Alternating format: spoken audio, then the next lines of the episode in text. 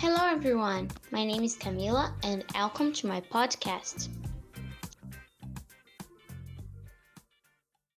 This podcast is about three R's reduce, reuse, and recycle. We are going to talk about the definitions of the three R's and how to put them into practice. Reduce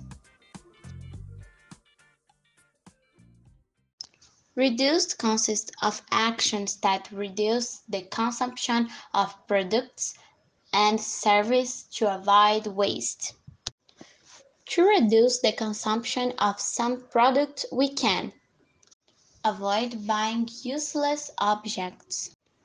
Use returnable bags instead of plastic bags in supermarkets. Rethink your everyday items.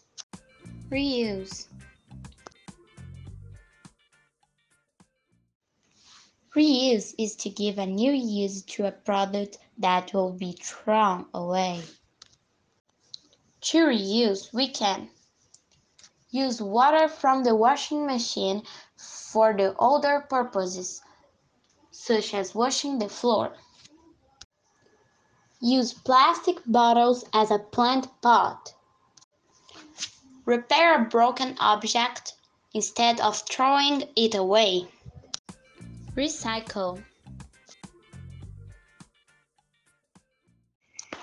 Recycle is transforming an object that can no longer be used into a new product.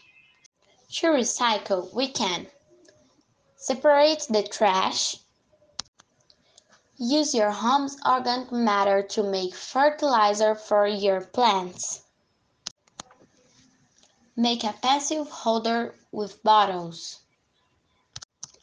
All of these actions help the environment by reducing waste, reducing pollution, and preserving natural. That's all for today. Thank you for listening. I hope you enjoyed my podcast. See you!